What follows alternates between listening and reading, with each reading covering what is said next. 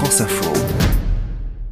Ok, donc c'est un plat avec comme ingrédient principal le beurre, le sucre, la poudre d'amande, euh, la farine et c'est un plat qui accompagne des fruits et du coup c'est le crumble. Constance Michelot, tu travailles au service communication de France Info. Aujourd'hui tu nous parles euh, du crumble de pommes à la rhubarbe aussi. C'est ça, le crumble pomme rhubarbe de ma grand-mère. Euh, c'est une recette que j'ai toujours connue. C'est une recette à la base qui était hyper acide parce que la rhubarbe c'était trop acide pour ma petite.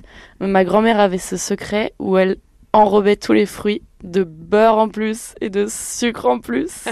et c'était incroyable. Donc voilà. Une recette que tu faisais avec ta grand-mère, est-ce que tu peux nous raconter un peu euh, les étapes? Tu prends des pommes euh, qui sont bonnes pour la cuisson, donc c'est des pommes qui sont un peu denses. Tu les épluches et tu les coupes en carrés. Euh, tu peux faire pareil avec la rhubarbe si tu aimes le côté un petit peu acide. Tu les disposes dans un grand plat le plus grand possible et tu les malaxes et tu les mélanges avec du sucre et très important important, tu mets des petits morceaux de beurre qui vont fondre à la cuisson par-dessus. Ensuite, tu prépares la pâte que tu fais avec euh, de la farine, de la poudre d'amande, de la cassonade. C'est 125 grammes à chaque fois, c'est hyper simple, c'est comme un 4 quarts, c'est quatre proportions. Tu mélanges tout ça avec ton beurre et ça forme un espèce de biscuit presque t'étales toute cette pâte sur tes fruits et ensuite tu mets au four pendant 50 minutes à 210 degrés et après tu as toutes les saveurs qui se mélangent. Et est-ce que tu piquais euh, les petites billes de, crumble euh? Bien sûr, évidemment. Le meilleur dans le crumble c'est la pâte, donc plus t'en fais, euh, mieux c'est.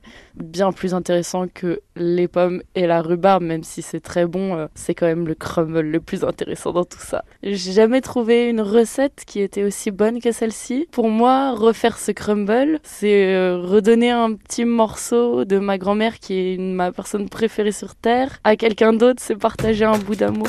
Et c'est notre langage d'amour pour dire à quelqu'un qu'on aime, c'est faire ce crumble, quoi, c'est génial. Merci Constance. Merci Manon.